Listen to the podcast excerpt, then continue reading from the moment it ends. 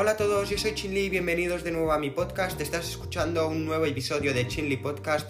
Este podcast va sobre cultura digital y tecnología, pero tecnología que realmente importa. En el episodio de hoy te presento cómo continúa este juicio que llevan ya casi dos semanas entre Apple y Epic Games y acabaré hablando sobre los videojuegos de Netflix. Espero que os guste mucho este episodio, así que empezamos.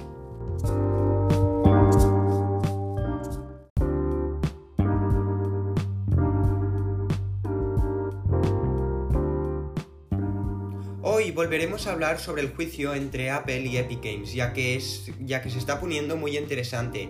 Ya llevan más de dos semanas con este juicio y aún están acabando de, discutir cómo acabarán las cosas. A priori se puede ver que Apple mm, acabará perjudicado de cualquier manera, ya que es muy difícil de que salga de este juicio sin que le pase nada, ya que están en una situación muy difícil. Lo que he podido aprender de este juicio y lo que vosotros también no sabíais es que la mayoría de ingresos de Apple vienen gracias a la App Store, gracias a las aplicaciones. Su tienda de aplicaciones, el año pasado Apple llegó a ganar 22 mil millones de dólares en la App Store.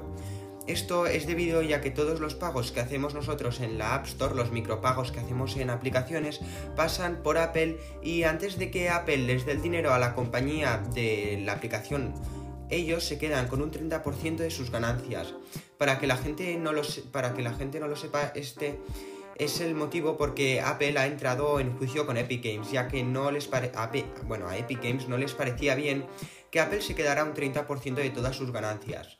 Aparte de esto, muchísima gente, mayoritariamente los niños, están muy enfadados con Epic Games ya que para poder jugar a Fortnite en su teléfono móvil era un lujo, pero como ahora lo han sacado el Fortnite de la App Store ya no pueden jugar pero en este juicio han habido de todo. Por ejemplo, si era adecuado que hubiera una skin de un plátano desnudo en Fortnite. Pero después de que Apple dijera esto para atacar a Epic Games, saltó Epic Games y atacó eh, Apple con que había varias aplicaciones con contenido para mayores que estaban explícitas a todos los públicos. En plan, eh, un tremendo follón. En definitiva, Apple dijo que delante de todos los bueno, dijo delante de todo el juzgado que la App Store era un milagro económico, ya que había pasado de 500 aplicaciones a tener más de 2 millones de aplicaciones. Y Apple llegó a confesar que había ganado más de medio billón de dólares el año pasado solo con las comisiones que cobraba todas las aplicaciones en el App Store. Una completa barbaridad de dinero que si iba a imaginar, quién se iba a imaginar que Apple llegara a ganar tanto dinero en solo un año en la tienda de aplicaciones. Yo pensaba que Apple ganaba dinero gracias a la venta de productos, pero ahora podemos ver que Apple tiene diferentes fuentes de ingresos como las suscripciones, por ejemplo, los productos que compramos y las comisiones que cobra las aplicaciones de App Store. Yo creo que Apple tiene más que perder que ganar aquí, porque tiene un modelo de negocio muy lucrativo en juego. Esto podría provocar que las aplicaciones desafiaran a la política de Apple y Apple entonces podría perder el control de sus ganancias y de las aplicaciones. Pero bueno, ya veremos cómo evoluciona este juicio y el perdedor tendrá que cumplir con las consecuencias.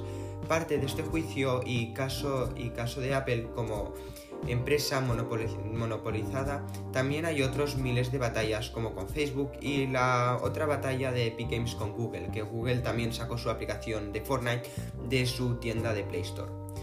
Por último, quiero hablar sobre Netflix. Eh, esta multinacional estadounidense quiere lanzar al mundo de los videojuegos, se quiere lanzar al mundo de los videojuegos, pero de momento no hay nada confirmado. Lo que sabemos hasta hoy es que Netflix lanzaría un servicio de videojuegos online. Netflix no es la primera empresa que intenta lanzar una suscripción de este tipo.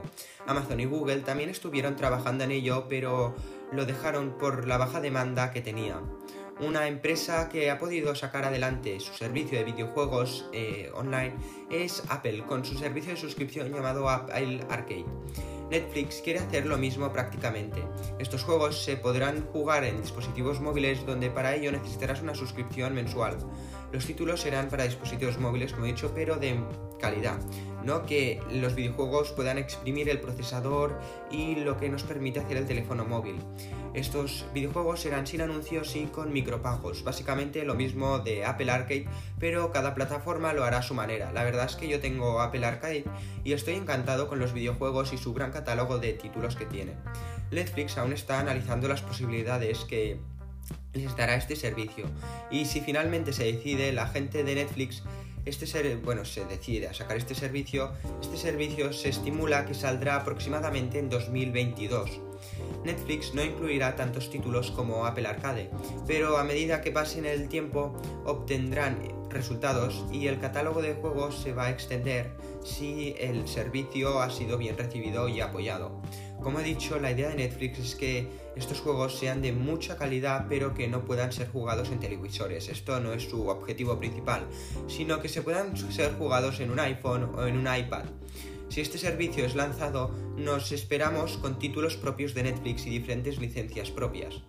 Desde mi punto de vista yo creo que será un completo éxito este servicio, porque podremos jugar tal vez a videojuegos de nuestras películas o series favoritas. Imaginaros un videojuego de Stranger Things o de La Casa de Papel.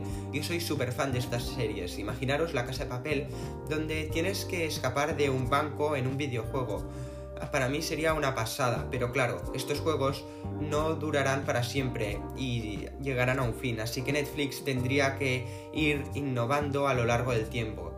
Si este servicio sale el año que viene, yo seré uno de los primeros en jugar a todos estos videojuegos. Me hará mucha ilusión si Netflix saca este proyecto adelante, pero aún tienen que valorar muchísimas cosas para ver si será viable hacer este servicio. Bueno, pero tenemos que recordar que empresas muy grandes como Netflix, ah, como, perdón, como Google con Google Stadia o Amazon con Amazon Luna eran dos servicios de suscripción de videojuegos online, que es lo que intenta hacer Netflix, pero estos fallaron. Aparte de Netflix, hay otras empresas como Sony que ahora quieren también sacar su servicio de videojuegos Así que hay una gran competencia y no sabremos lo que le podrá pasar a Netflix con todas estas empresas. Pero bueno, esto es todo por hoy. Espero que os haya gustado mucho este podcast y nos vemos mañana con un nuevo episodio. Hasta mañana, chao, chao, chao.